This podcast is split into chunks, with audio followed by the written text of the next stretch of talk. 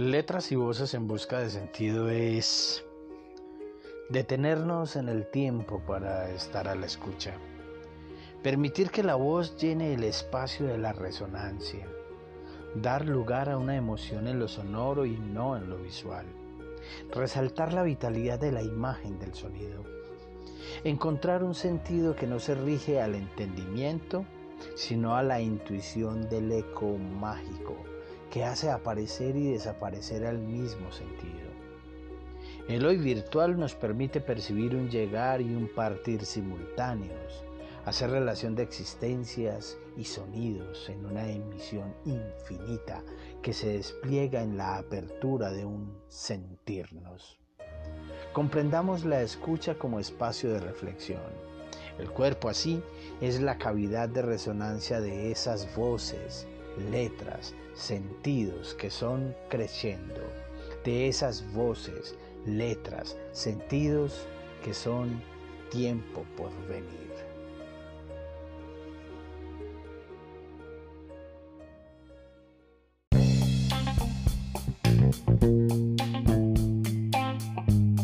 Hola amigos de Letras y Voces en Busca de Sentido. Qué atropello con estos tiempos en los que pensamos que de alguna manera trabajar en la casa sería trabajar un poco más holgados y descansados. Nada más alejado de la realidad. Trabajas mil horas y sientes que el cielo raso está encima de tu cuello, de tu cabeza. No alcanza el tiempo. Vamos a seguir eh, con esta travesía por Víctor Frank, el hombre en busca de sentido, que nos habla de su experiencia en un campo de concentración eh, y que nos trae a colación reflexiones en este momento que nosotros también lo hemos perdido todo hemos perdido la libertad de laboral, hemos perdido la libertad de expresarnos artísticamente, poéticamente, cinematográficamente, como queremos, hemos perdido eh, posibilidades increíbles de relacionarnos con el otro como solíamos hacer y estamos empezando a mutarnos, a convertirnos en otros seres, en otras personas, con otras cualidades con descubrimientos de cosas que sabíamos hacer pero que no poníamos en práctica ni proyectábamos de ninguna manera. Estamos eh, absolutamente siendo conscientes de lo nuevo que se revela ante nuestros ojos, sin colocar de por medio la palabra reinventar. No, nosotros no estamos mal hechos, nosotros no quedamos deformes, nosotros no estamos reinventando eh, nada, ni a nosotros mismos. Simplemente redescubriendo esos nuevos aspectos. Eh, Víctor Frank nos habla de ello, pero en este capítulo particularmente, la etapa 2, que es la vivencia, que la tuve que partir en dos segmentos, voy a terminar leyéndola pero reflexionando. Ellos tenían compañeros a los que se aferraban con alma, tripas y corazón porque eran con los únicos que podían hablar y se deshumanizaban, inmediatamente estas personas morían. Si los zapatos me servían, me los quedo. Si la camisa está mejor que la mía, me la quedo. Si tiene cualquier elemento que pueda ayudarme en mi supervivencia, me lo quedo. Importando un soberano pepino que la compañía que tuve durante horas y días a mi lado y que me dio aliento, se ha arrastrado como un despojo eh, que fue alguien o algo en vida y que simplemente va para una fosa común y que sé que no lo vuelvo a ver. Muchas personas en este momento en el país están viviendo por momentos absolutamente parecidos, cuando se enteran que sus seres queridos han muerto y ya no los vieron, cuando saben que esos seres queridos tengan o no coronavirus, como ha pasado en varias instituciones médicas, eh, sacan a las personas envueltas en cantidad increíble de plásticos o, cartón y de una disponer su cuerpo en una, en una mm, hoguera, como en la Inquisición, como en la Edad Media. Y solamente vemos eh, fugarse hacia el abismo universal del cielo eh, su humo, mezclado con el de otros compatriotas eh, que se van y que pues tuvimos la fortuna de haber conocido y compartido con ellos. Ahí vamos entrando, ahí vamos entrando en calor con esta segunda etapa que la vamos a terminar ya de, completar para irle dando final a el hombre en busca de sentido. ¿Qué sentido tiene que nosotros nos estresemos, nos volvamos una chicuca, una pendejada, un mar de nervios, si con eso no vamos a salir adelante de ninguna manera? Este hombre con su paciencia, con, con la tranquilidad con la que asumió y dejó obrar el destino, es un ejemplo clásico que en mi parecer debemos tener en cuenta en estos momentos de maldita pandemia. Eh, pendiente, vamos a arrancar.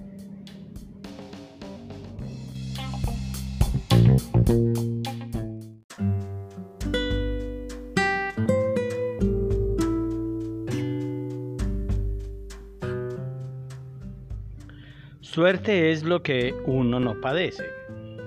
Agradecíamos el alivio más insignificante. Nos conformábamos con tener tiempo para despiojarnos antes de ir a la cama. Lo que no era ningún placer, pues había que estar desnudo en un barrancón con carámbanos colgando del techo.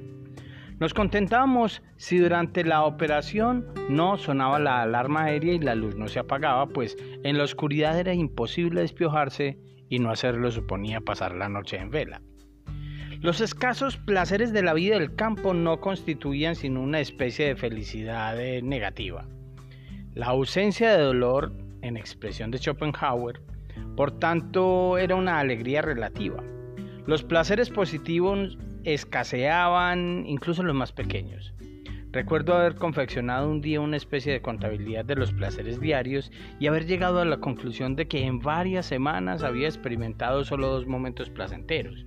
Uno sucedió a la vuelta del trabajo cuando fui admitido en el barrancón de cocina tras una larga espera y asignado a la fila que atendía F, el cocinero prisionero. Detrás de las enormes cacerolas, F servía la sopa con endiablada rapidez en los cuencos que le presentaban los prisioneros. Era el único cocinero que repartía la sopa a todos por igual, sin discriminar entre los hombres, sin reparar en la persona y sin favoritismos con sus amigos paisanos. Como hacían otros cocineros que reservaban las patatas del fondo a sus amigos y los demás debíamos conformarnos con la sopa aguada de la superficie. Pero no me incumbe juzgar a los prisioneros que favorecían a su propia gente. ¿Quién se atrevería a arrojar la primera piedra contra el que favorece a sus amigos en condiciones en que tarde o temprano hay que decidir entre la vida o la muerte? Nadie puede juzgar a manos que pudiera asegurar con absoluta certeza que no habría hecho lo mismo en una situación semejante. Años más tarde, ya integrado a la vida normal, bastante tiempo después de ser liberado, me enseñaron una revista ilustrada con fotografías de prisioneros hacinados en sus catres, mirando insensibles e inexpresivos al visitante. ¿No hay algo terrible en la mirada de esos rostros? Y lo que dejan traslucir.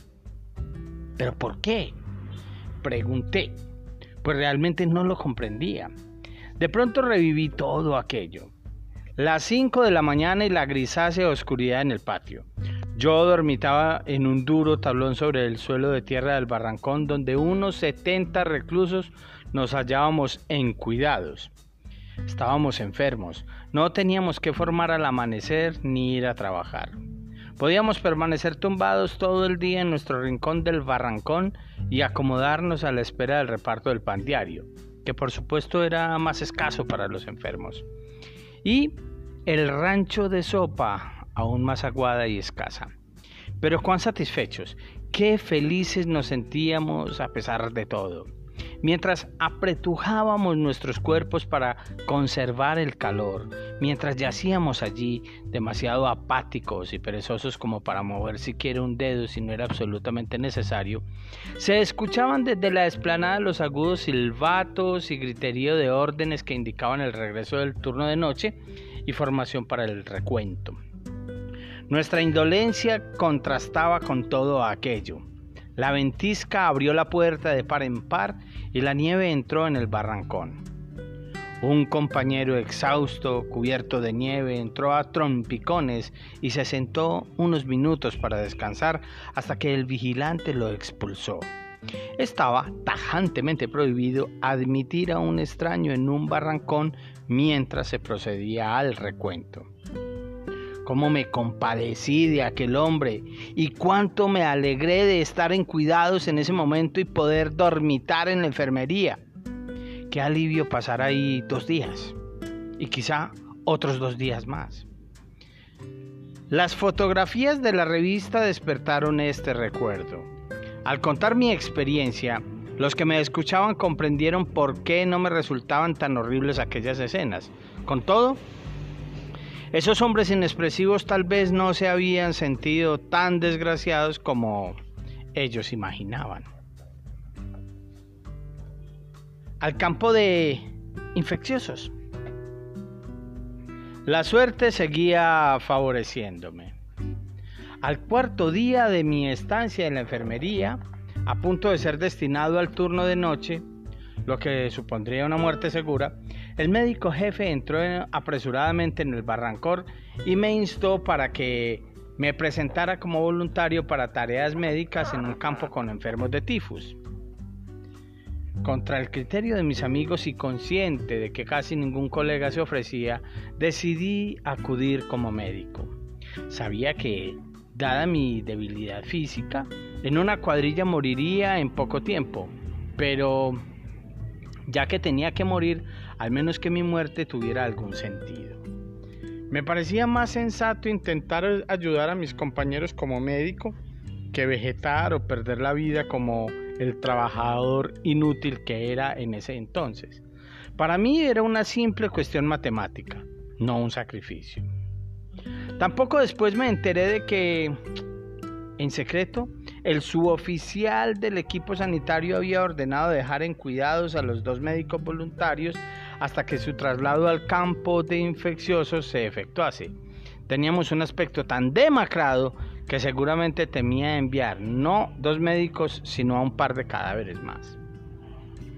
Ya he dicho que para nosotros carecía de interés cuanto se relacionara con la preocupación inmediata por la supervivencia personal y de los amigos.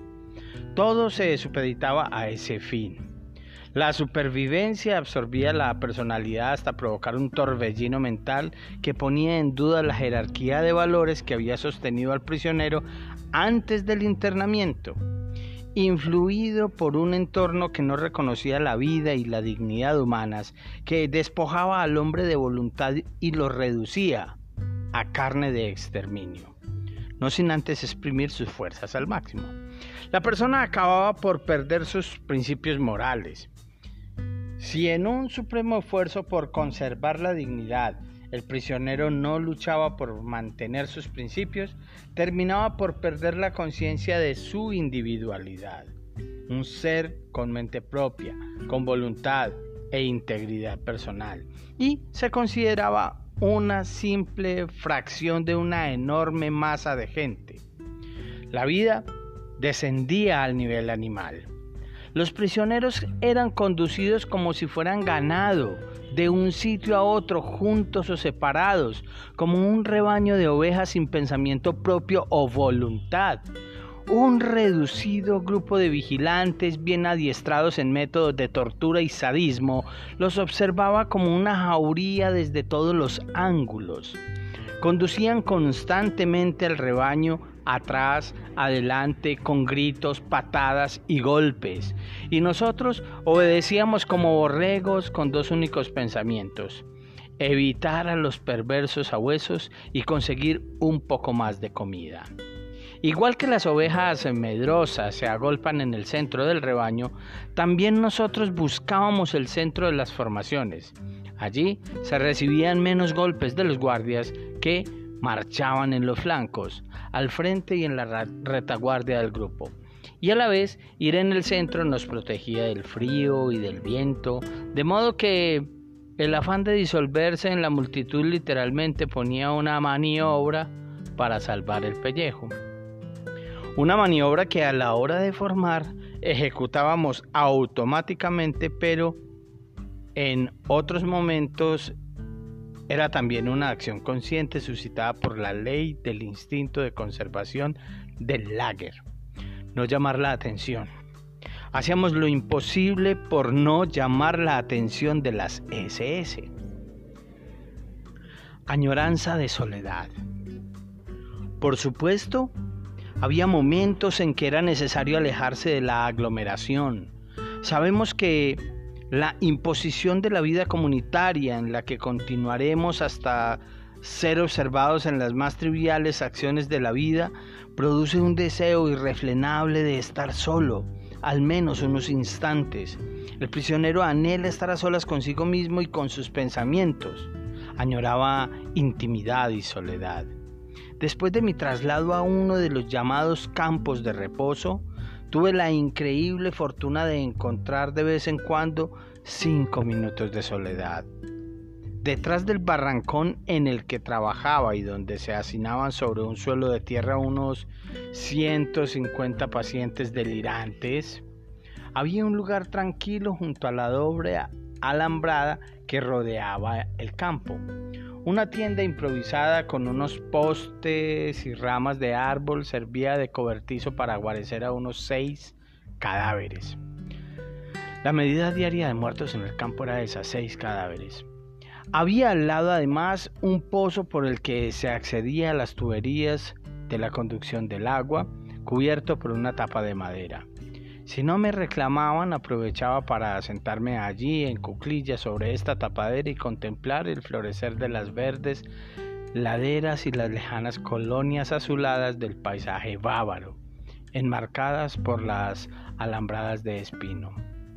La melancolía me vencía y mis pensamientos vagaban hacia el norte y el nordeste en la ansiada dirección de mi hogar, aunque solo podía ver nubes. No me perturbaban los cadáveres tendidos a mi lado, hormigueantes de piojos. Lo único que me despertaba de mis ensueños eran las inquietantes pisadas de los guardias, o el aviso de la enfermería para recoger un suministro de medicinas para mi barrancón, 5 o quizá 10 tabletas de aspirina para varios días y 50 pacientes.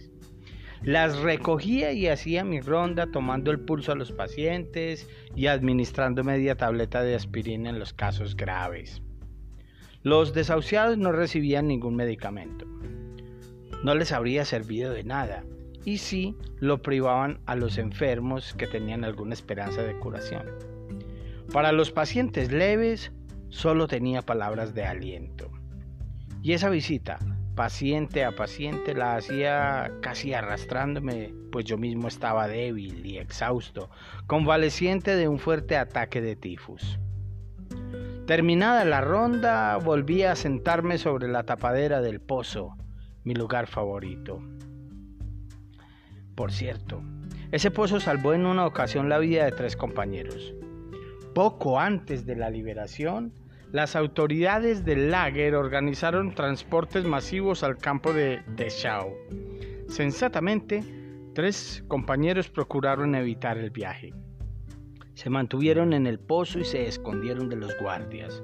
Yo me senté tranquilamente sobre la tapa con aire inocente, tiraba piedrecitas a la alambrada como en un juego infantil. Un guardia reparó en mí y desconfió un momento, pero mi actitud ingenua lo tranquilizó y siguió adelante.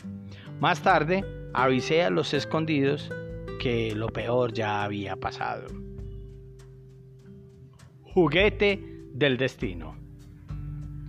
Para una persona ajena a las condiciones de vida del lager, resultaría incomprensible el poco valor que allí se concedía a la vida humana. El prisionero ya estaba endurecido, pero adquiría más conciencia del desprecio por la vida cuando se organizaba un convoy de enfermos.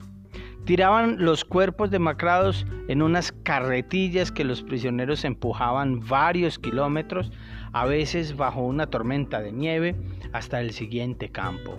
Si algún pobre enfermo moría antes de salir, lo echaban igualmente en la carretilla. La lista de prisioneros tenía que cuadrar. La lista era lo único importante. Un hombre contaba por su número de prisionero. Uno se convertía literalmente en un número. Estar vivo o muerto, eso carecía de importancia porque la vida de un número era la de toda la irrelevancia del mundo. Y todavía importaba menos lo que había detrás de ese número y esa vida, su destino, la historia, el nombre del prisionero, En un transporte de enfermos a un campo de Baviera en el que yo iba en calidad de médico, había un joven prisionero cuyo hermano no estaba en la lista, por lo que había quedado en tierra. El joven imploró con tal insistencia que el guardia decidió cambiar al hermano por un hombre que en aquel momento prefería quedarse. Pero la lista tenía que cuadrar, era fácil conseguirlo. El hermano intercambió su número y sus apellidos con el otro prisionero. Pues, como ya he dicho, no teníamos documentación y nuestra suerte consistía en conservar el cuerpo que después de todo aún respiraba. Las cosas de nuestro alrededor poco nos interesaban, como los harapos que cubrían nuestros cuerpos macilentos, pero cobrarán utilidad cuando se organizaban transportes de enfermos. Se examinaba con interés y sin ningún disimulo a los musulmanes que partían para comprobar si sus abrigos o zapatos eran mejores que los propios y en tal caso cambiárselos. Al fin y al cabo su suerte ya estaba echada. En cambio los que quedaban en el campo y podían trabajar debían ingeniárselas como pudieran para mejorar sus posibilidades de supervivencia. No cabía ni un ápice de sentimentalismo. Los prisioneros se sabían completamente a merced del humor de los guardias.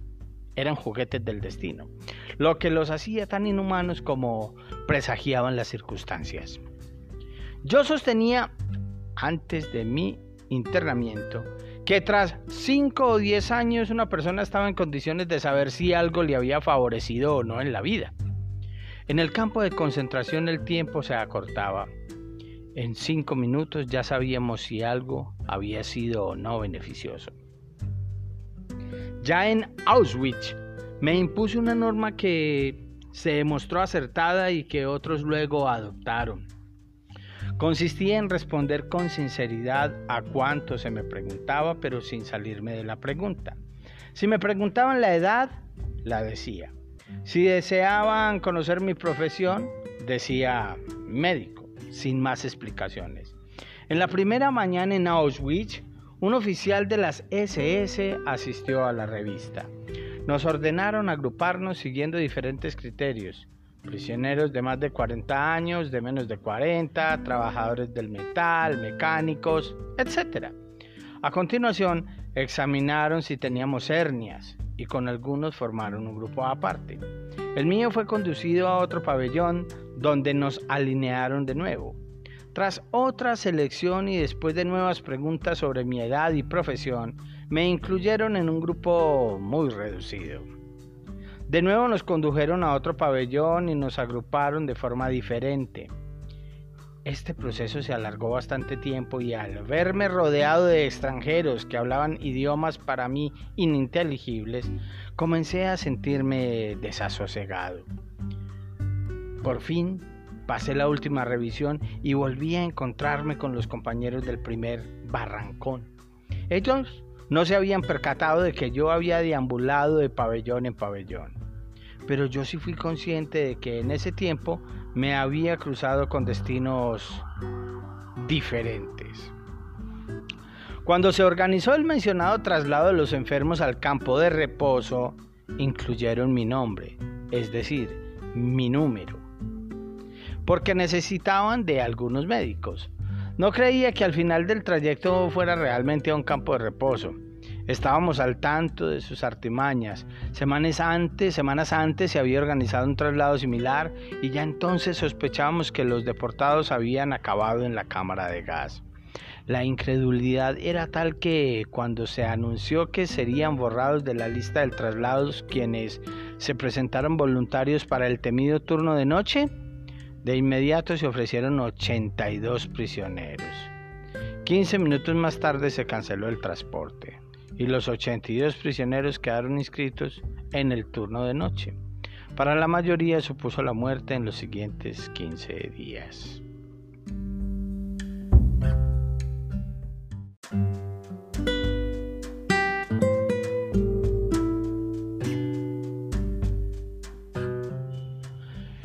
La última voluntad aprendida de memoria. Era la segunda vez que se organizaba un transporte a un campo de reposo. No nos fiábamos y no podíamos saber si se trataba de una estratagema para explorar a los enfermos hasta el último aliento, aunque duraran solo 14 días, o si terminarían en la cámara de gas o en un verdadero campo de reposo. Todo resultaba insidiosamente intrigante. El médico jefe que me había tomado afecto me comentó cautelosamente una noche a las 10 menos cuarto. He dicho en la oficina que aún se puede borrar tu nombre de la lista. Tienes hasta las 10 para solicitarlo. Le contesté amistosamente que ese proceder no iba conmigo. Había aprendido a dejar que el destino siguiera su curso. Eh, prefiero quedarme con mis amigos enfermos, le contesté. Asomó en sus ojos un brillo de piedad, como si supiera. Me estrechó la mano en silencio a modo de adiós, no para la vida, sino desde la vida. Volví despacio a mi barrancón donde un buen amigo me estaba esperando. ¿Quieres de verdad irte con ellos? me preguntó confundido. Sí, voy a ir, le dije. Se le saltaron las lágrimas. Intenté consolarlo y le expresé mi última voluntad. Escucha, Otto. Si no regreso a casa con mi mujer y tú la vuelves a ver, dile, en primer lugar, que hablábamos de ella todos los días a todas horas. Recuérdalo. En segundo lugar, dile que la he amado más que a nadie en el mundo. Y en tercer lugar, que el breve tiempo de felicidad de nuestro matrimonio me ha compensado de todo, incluso del sufrimiento que aquí hemos tenido que soportar. ¿Dónde estarás ahora, Otto? ¿Estarás vivo? ¿Qué habrá sido de ti desde aquella última vez que lloramos juntos? ¿Has encontrado a tu mujer? ¿Recuerdas que te hice memorizar palabra por palabra mi testamento a pesar de tus lágrimas de niño? A la mañana siguiente partí en el transporte. En esa ocasión no era ningún truco. Llegamos a un campo de reposo, no a una cámara de gas. Los que me habían compadecido se quedaron en un campo donde el hambre se ensañaría con ellos con una fiereza mayor que en el nuevo campo. Habían querido salvarse, pero firmaron su sentencia de muerte. Meses después, tras la liberación, encontré a un amigo vigilante de aquel campo. Me contó que a los pocos días de mi marcha le ordenaron buscar un trozo de carne humana robada de un montón de cadáveres. Lo encontró cociéndose en un puchero. En aquel campo, de cuyo ulterior infierno me había escapado a tiempo, había hecho aparición el canibalismo. ¿No recuerda esto el viejo cuento de la muerte en Teherán? Un persa rico y poderoso paseaba un día por el jardín con uno de sus criados. Este estaba compungido porque acababa de ver a la muerte que lo había amenazado. El criado suplica a su amo que le preste un caballo veloz para huir a Teherán, a donde podía llegar esa misma noche. El amo accede y el sirviente se aleja al galope. Al regresar a casa, el amo se encuentra con la muerte y le pregunta, Oye, ¿Por qué has asustado y amenazado tanto a mi criado? No lo he amenazado. Me he sorprendido verlo aquí, cuando tengo que encontrarme esta noche con él en Teherán, respondió la muerte. Planes de fuga. El prisionero de un campo de concentración padecía de un miedo atroz a tomar decisiones o a tener cualquier tipo de iniciativa. Era la consecuencia de sentirse un juguete del destino, como si no pudiera interferir en el curso ya marcado. Añádese a eso la apatía que paralizaba el ánimo del prisionero. No obstante, de vez en cuando era necesario tomar rápidas decisiones que podían significar la vida o la muerte. Aunque el prisionero prefería que el destino eligiera por él, Esta tendencia a evitar la responsabilidad se manifestaba especialmente cuando al recluso se le presentaba la oportunidad de evadirse. ¿Debía fugarse o no? Había que reflexionar y decidir en escasos minutos. Siempre era cuestión de minutos. Y eso suponía una inconcebible tortura. ¿Tenías que intentar escapar?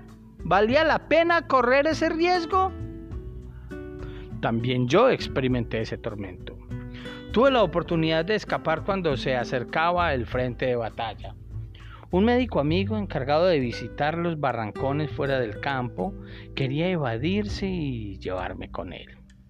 Me sacaría del campo con el pretexto de que un enfermo grave necesitaba la atención de un especialista.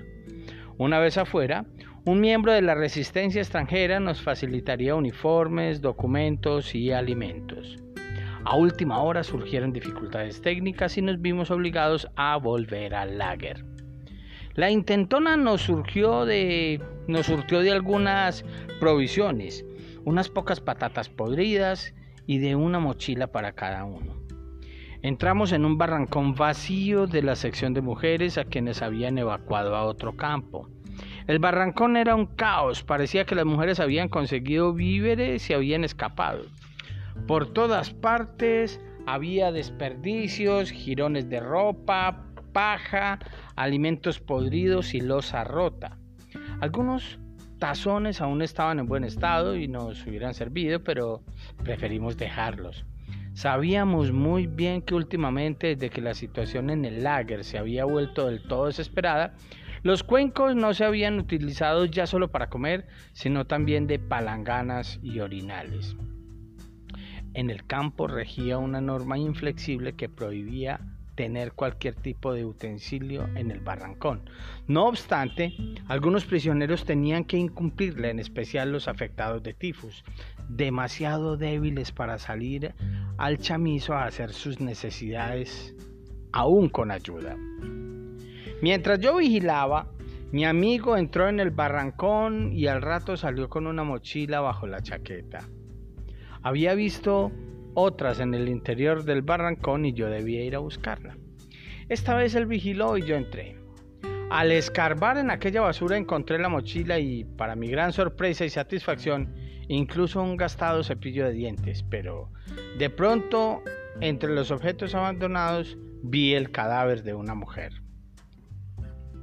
Entonces volví corriendo a mi barrancón e hice acopio de mis posesiones mi cuenco, un par de mitones rotos, que era la herencia de un paciente muerto de tifus, y unos cuantos recortes de papel con signos taquigráficos en los que, como ya he mencionado, había empezado a recomponer el manuscrito perdido al entrar en Auschwitz. Hice una última visita a mis pacientes que yacían hacinados a ambos lados del barrancón sobre camastros de madera carcomida. Me acerqué a un paisano mío agonizante cuya vida me había empeñado inútilmente de salvar. Debía aguardar y guardar la máxima discreción sobre mi intento de fuga. Pero el enfermo debió intuir algo. Quizá notó mi nerviosismo. Con voz cansada me preguntó, ¿tú también te vas? ¿Tú también te vas? Lo negué, aunque me costaba eludir su triste mirada. Al terminar la ronda volví a su lado. Sentí otra vez su triste mirada y algo semejante a un reproche. Eso hizo que me agudizara en mi desapacible inquietud que me oprimía el corazón desde que había resuelto evadirme del campo con mi amigo. De repente decidí por una vez sobreponerme a mi destino. Salí a toda prisa y le dije a mi amigo que no podía irme. Tan pronto como expresé la resolución de quedarme con los enfermos, desapareció la inquietud interior. No sabía qué nos depararían los días siguientes, pero había ganado una paz interior que nunca antes había experimentado. Volví al barrancón, me senté en los tablones a los pies de mi paisano y traté de consolarlo. Luego hablé con los demás, intentando calmar sus delirios. Y llegó el último día que pasamos en el campo. Al acercarse el frente de batalla, casi todos los prisioneros eran trasladados a otros campos. Las autoridades, los capos y los cocineros se habían esfumado. Ese día se ordenó la evacuación total del campo hasta el atardecer. Incluso los pocos prisioneros que quedaban, los enfermos, unos pocos médicos y el personal sanitario tenían que marcharse de inmediato. Por la noche se iba a prender fuego al campo de concentración. Pero a media tarde aún no había aparecido los camiones que debían trasladar a los enfermos. En lugar de esto se cerraron de pronto las puertas y se intensificó la vigilancia sobre la alambrada para evitar intentos de fuga. Todo parecía indicar que se condenaba a los enfermos a perecer en el fuego. Los acontecimientos parecían cobrar un nuevo rumbo, entonces mi amigo y yo decidimos intentar la fuga por segunda vez. Nos habían ordenado enterrar a tres cadáveres al otro lado de la alambrada. Éramos mm, las únicas dos personas en el campo con fuerzas suficientes para realizar esa tarea. Todos los demás yacían en los barrancones que estaban aún en uso, delirando y postrados por la fiebre. Trazamos nuestro plan. Con el primer cadáver sacaríamos la mochila de mi amigo escondida en la vieja tinaja de ropa sucia que hacía las veces de camilla y ataúd. De igual modo llevaríamos mi mochila con el segundo cadáver y en el tercer traslado intentaríamos la huida. Hicimos los dos primeros traslados según el plan previsto. Tras el segundo mi amigo intentó conseguir algo de pan para resistir los días que pasaríamos en el bosque. Esperé. Esperé y pasaban los minutos y empezaba a impacientarme cada vez más al ver que no aparecía. Después de tres años de cautiverio sentía ya la maravilla de la libertad, el gozo de correr en dirección al frente, Solo más tarde nos enteramos de lo peligrosa que hubiera sido esa fuga en ese instante por ese frente. Pero no llegamos lejos. En el mismo instante en que al fin mis amigos, mi amigo se reunió conmigo, se abrió la verja del campo de par en par y entró un flamante camión de color aluminio con grandes cruces rojas que se detuvo en la explanada donde formamos.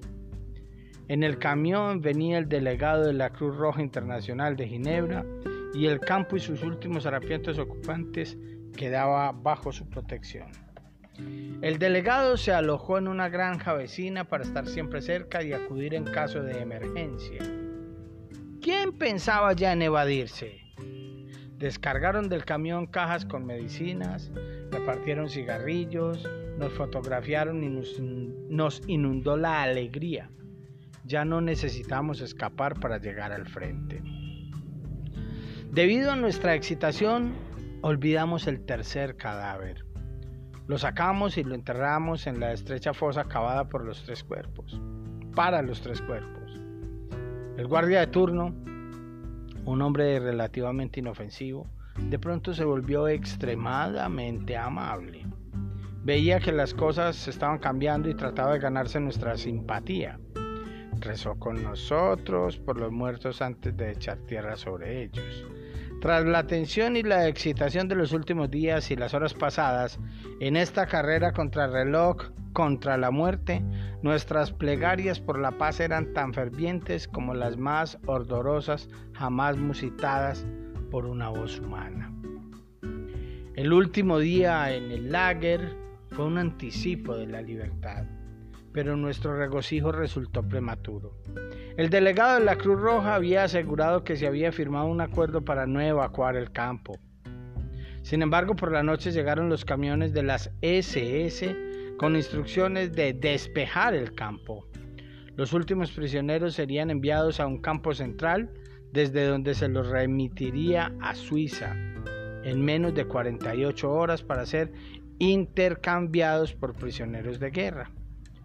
No reconocíamos a los hombres de las SS con esa amabilidad insólita, animándonos a subir sin miedo a los camiones y felicitándonos por nuestra buena suerte. Los que tenían aún fuerzas se apiñaban en los camiones, se ayudaba a subir a los más débiles o enfermos, no sin dificultad. Mi amigo y yo, sin ocultar ya nuestras mochilas, íbamos en el grupo final. De ese grupo eligieron a 13 presos para completar el último camión. El médico jefe contó el número exacto. Éramos 15 y nosotros dos quedamos excluidos. Los tres se subieron al camión y mi amigo y yo nos quedamos en el campo sorprendidos, desilusionados y enfadados. Increpamos al médico jefe y él se excusó diciendo que la fatiga le impedía centrarse en lo que hacía y añadió que creía que aún queríamos fugarnos. Impacientes, nos sentamos con los otros prisioneros con las mochilas a la espalda, esperando la llegada del último camión.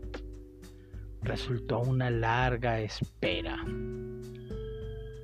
Rendidos, nos echamos en los colchones del cuarto de guardia, ahora vacío, extenuados por la excitación de los últimos días y horas, durante las cuales fluctuábamos constantemente entre la esperanza y la desesperación. Dormimos con la ropa y los zapatos puestos, listos para el viaje. De pronto nos despertó el ruido de los rifles y los cañones.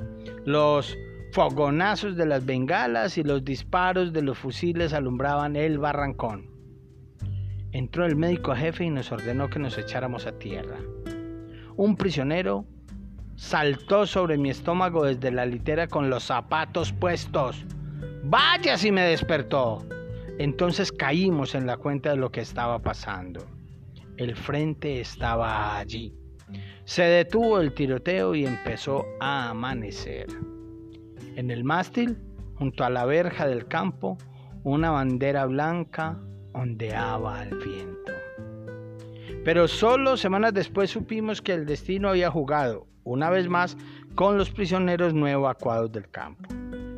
De nuevo advertimos lo incierto de las decisiones humanas, especialmente cuando la vida o la muerte eh, está en juego. Recordé una vez más la historia de la muerte en Teherán, pensando en los compañeros que aquella noche habían salido en camiones rumbo a la libertad. Pues semanas después tenía delante unas fotografías de un pequeño campo cercano al nuestro, donde habían llevado a mis pacientes, los habían encerrado en barrancones y prendido fuego. Los cuerpos de aquellos compañeros parcialmente carbonizados se podían aún reconocer en las fotografías. Irritabilidad. Además de ser un mecanismo de defensa, la apatía era resultado de otros factores. La producía del hambre y la falta de sueño, como en la vida normal, que también produce irritabilidad, otra característica de la psicología del prisionero en un campo de concentración. La falta de sueño se debía en buena medida a los rebosantes barrancones infectados de pulgas que carecían de higiene y atención sanitaria. A eso había que añadir que no consumíamos cafeína ni nicotina que habrían mitigado la apatía y la irritabilidad. A estas causas físicas se asociaban las psicológicas en forma de complejos, digámoslo así. La mayoría de los prisioneros sufrían una especie de complejo de inferioridad. Todos habíamos sido o creíamos haber sido alguien en la vida anterior al internamiento. Ahora se nos trataba como si no fuéramos nada, como si no existiéramos. La conciencia de sentirse un ser humano es tan arraigada en el espíritu que resulta imposible arrancarla incluso en las lacerantes condiciones del lager, pero ¿cuántos hombres libres o cautivos la conservan? El prisionero medio se sentía horriblemente degradado. Esto se hacía evidente al observar el contraste que ofrecía la singular estructura sociológica del campo. Los prisioneros de mayor rango, capos, cocineros, intendentes y guardias, no se sentían en general degradados, como nos veíamos los demás prisioneros. Al contrario, se consideraban ascendidos. Algunos hasta desarrollaban pequeños delirios de grandeza la reacción psicológica de la mayoría envidiosa y rencorosa ante los privilegiados era frecuente y emergía a veces en forma de chistes maliciosos. Una vez oí que un prisionero le decía a otro, refiriéndose a un capo, eh, ¿qué te parece? Conocí a este hombre cuando era presidente de un gran banco. el cargo de capo se le ha subido a la cabeza. Cada vez que la mayoría degradada y la minoría privilegiada entraban en conflicto, que no faltaban ocasiones a lo largo del día, empezando por el reparto de comida, el resultado era explosivo. De manera que la irritabilidad general, cuyas causas físicas he apuntado antes, se incrementaban con las tensiones psicológicas que afligían a los prisioneros. Nada tiene de sorprendente que esa tensión a menudo desencadenara una pelea. Como el prisionero estaba habituado a ver escenas de brutalidad, su impulso agresivo había aumentado notablemente. Yo mismo cerraba los puños crispado por la rabia, aunque estuviera tumbado, hambriento y cansado. El cansancio era mi estado normal, pues durante la noche tenía que avivar la estufa, un privilegio del barrancón de los enfermos de tifus. Sin embargo, pasé allí algunas de las horas más idílicas de mi vida. Al abrigo de la noche, mientras mis compañeros enfermos dormían o deliraban, yo podía estirarme frente a la estufa y asar unas papas robadas en el fuego eh, alimentado con carbón también robado. Disfrutaba de ese pequeño placer, pero al día siguiente me sentía aún más cansado, insensible e irritable. Cuando trabajaba como médico en el barrancón de los enfermos de tifus, tuve que ejercer, por enfermedad de un colega, de jefe de bloque. Eso significaba que ante las autoridades del campo, yo era responsable de la limpieza del barrancón, si es que el término limpieza puede aplicarse a aquellas míseras condiciones. Las frecuentes inspecciones al barrancón una mera patraña, se hacían más con ánimo de torturarnos que por higiene. Una mejor alimentación y unas cuantas medicinas nos hubieran ayudado más, pero la única preocupación de los inspectores consistía en no ver en el pasillo una brisna de paja y en revisar que las mantas andrajosas, sucias e infectadas de piojos estuvieran plegadas y remetidas a los pies de los pacientes. Cuando se anunciaba una inspección, yo tenía que encargarme de que a la hora de echar un rápido vistazo desde la puerta de nuestro barrancón, al comandante del lager o al prisionero jefe no les llamara la atención ni una brisna de paja, ni un poco de polvo delante de la estufa, ni cosas por el estilo.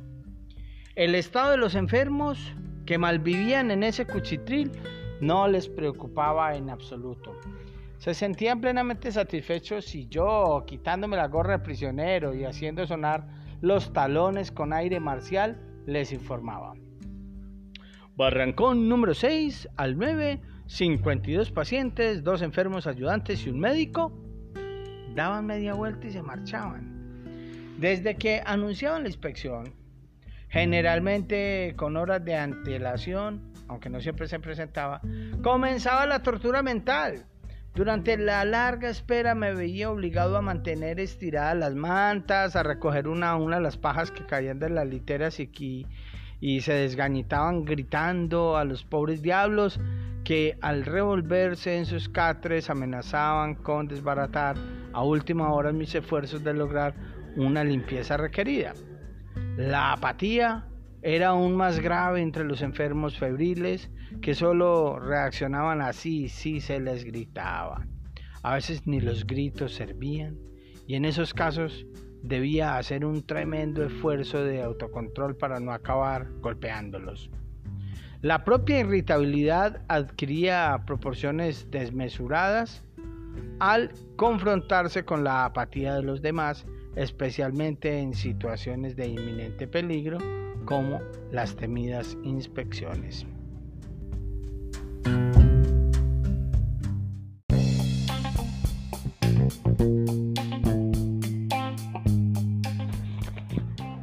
Estos capítulos, mis queridos amigos, un poco melodramáticos, donde hablan de la suerte, pues que la suerte a veces es tentada, a veces es buscada, uno no tiene el poder necesario como para que siempre sea buena en todos los momentos que lo deseamos. Eh, ahora que hablamos de infecciones y que vemos en las noticias que hay una cantidad de gente infectada, pero sin saber si lo estamos, si no lo estamos, que conocemos gente que no la conocemos. Eh, eh, eh, esas dificultades que a veces estamos teniendo para estar solos, porque el confinamiento nos tiene rodeados de un poco de personas, de familiares, eh, de muchas personas por fuera de nuestra puerta que están haciendo fiestas, que están haciendo ruido, que están ahí porque no pueden como irse a otros lados de la ciudad. Entonces eh, eh, nos ponen un camino de pensamiento de qué ocurría con estas personas en una fila eterna haciendo trabajos forzados o en una litera con nueve personas encima y a los lados las 24 horas eh, del día, que los hacía sentir como juguetes del destino, como marionetas de un ogro tiempo, de un ogro enfermo, de un ogro que se divertía viéndolos morir. Eh, donde empezaban a pensar en, esa última voluntad eh, aprendida eh, de memoria para el momento que la tuvieran que ejercer o tuvieran que comunicársela a un amigo. ya nosotros también estamos pasando por momentos en los que pensamos que rico sería irnos de aquí, que puede que irnos a un pueblito, fugarnos de aquí, que esto se acabe. Qué locura tan, tan impresionante. Entonces estos dos capitulitos los dejamos ahí, cerramos pues pensando, pensando en esa libertad que no tenemos y que en el momento que volvamos a estar frente a ella, disfrutémosla como esa facultad que tenemos para elegir de manera responsable nuestra propia forma de actuar, nuestra propia manera de comportarnos en una sociedad. Es demasiado importante cuidarnos en este momento, cuidar al otro.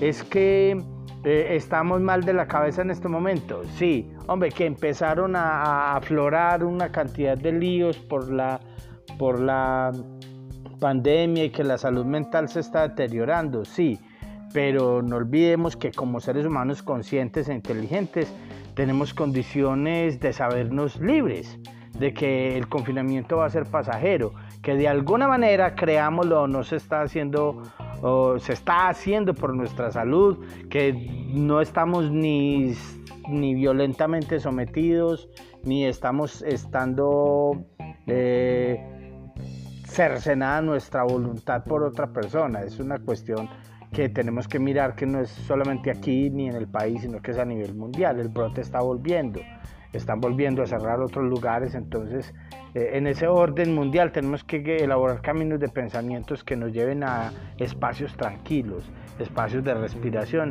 y esperar que esto acabe eh, como deber, pues, como deber de seres para cuidar al otro, cuidarnos a nosotros mismos. Eh, empezando desde ahí, mostrando disciplina, autodisciplina, creemos que este desorden social del que tanto hablamos puede inspirarnos para tener un fin de pandemia y confinamiento un poco más elegante, menos traumático y entendemos que, que es maluco y difícil para una situación en la que no estamos acostumbrados, pero como nos dice Víctor Frank, lo peor lo vivieron ellos. Y si ellos tuvieron esa capacidad, no todos obviamente, pero los que lograron sobrevivir y llegar hasta nuestro tiempo para contar su historia, es demasiado inspirador como para que nosotros nos dejemos en este momento eh, vencer por el cansancio que ya tenemos. No, parémonos y luchemos unos eh, días más. Eh, continuamos con la lectura. Esta misma semana tiro las otras dos partes de esta segunda fase, que es el internamiento como tal, para, para llegar a una tercera y final emisión eh, no, tercera parte eh, de, en las emisiones de Víctor Fran. Muchas gracias por estar pendientes y un fuerte abrazo.